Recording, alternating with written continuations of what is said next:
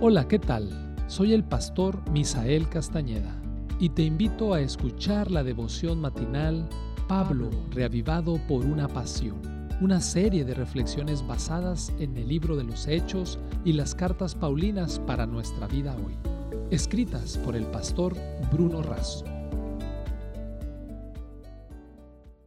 Hola, ¿qué tal? Te habla nuevamente tu amigo el pastor Abdías Paz para invitarte a la reflexión del día de hoy. El texto está en Romanos capítulo 12, versículo 12. Gozosos en la esperanza. El título para hoy es Agentes de esperanza. El término agente se aplica al sujeto que realiza o ejecuta la acción del verbo. Entre tantos otros, encontramos agentes literarios, económicos, de seguridad, infecciosos, biológicos, casuales y permanentes.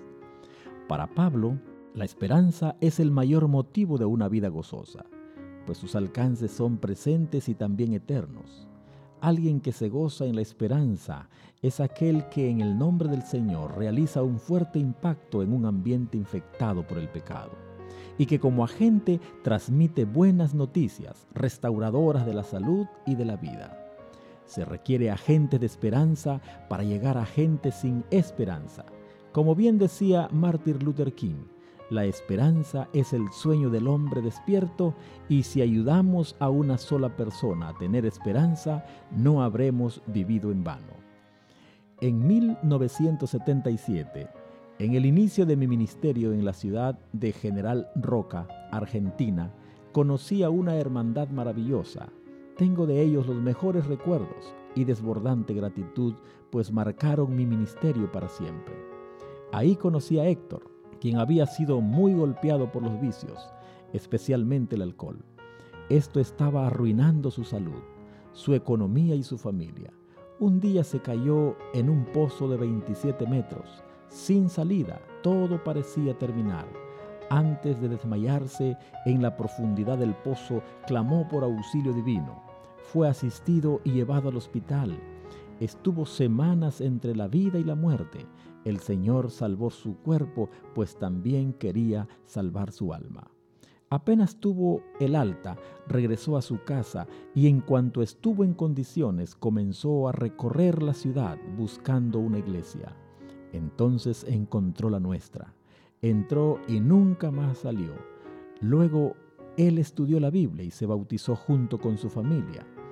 Cuando llegué a General Roca, él era maestro de escuela sabática, director misionero y anciano de iglesia. Todos los años tenía la alegría de llevar decenas de personas a Jesús. ¿Por qué? Porque él era un gozoso agente de esperanza que trabajaba por gente sin esperanza. Cierto día me contó un secreto. No sabía leer es decir, era maestro, instructor bíblico y no sabía leer.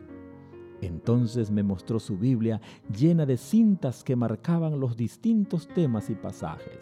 Él hacía las preguntas y pedía a la gente que leyera. ¿Cuánto puede hacer Dios cuando colocamos todo en sus manos? Ese día me mostró unas marcas en su pecho, producto de la caída mortal en el pozo que el amor y el poder de Dios transformó en vida nueva. Sus marcas eran de esperanza.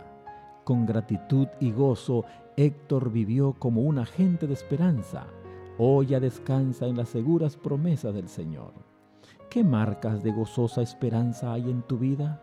¿Qué tipo de marcas estás dejando en la vida de otros?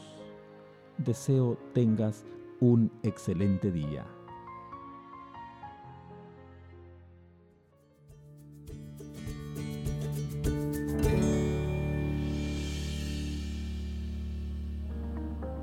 Esta fue una producción de la Iglesia Universitaria de Montemorelos en México. Te saluda el pastor Francisco Soto. Hasta la próxima.